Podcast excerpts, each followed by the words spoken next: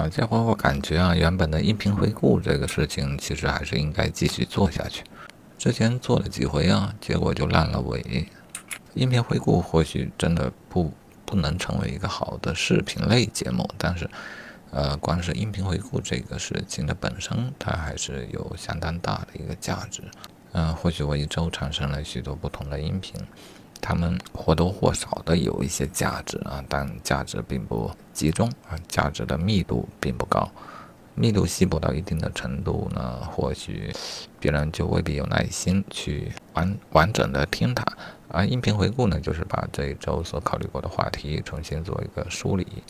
啊，并且重新的做一个表达。这个表达可能是更为符合市场的一个需求啊，就是你可以表达的更激烈一点，更有技巧一点，或者更简短一些啊。总之，它可以是一个入口，它可以是一个窗口，让别人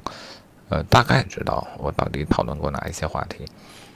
我们知道，人对于话题的兴趣呢，肯定是各不相同的。或许他会对其中的一些话题有一些兴趣吧。这种时候，他可能就可以从音频回顾当中，嗯，获取到这个信息啊，然后去有针对性的去寻找这一条相应的话题。嗯，所以我想，这种方法其实也是有助于我们进行匹配。在我所认为的啊最好的最佳的匹配方式出现之前呢，或许大家也只能靠这一种随机的去概览啊，走马观花去接触更多的内容，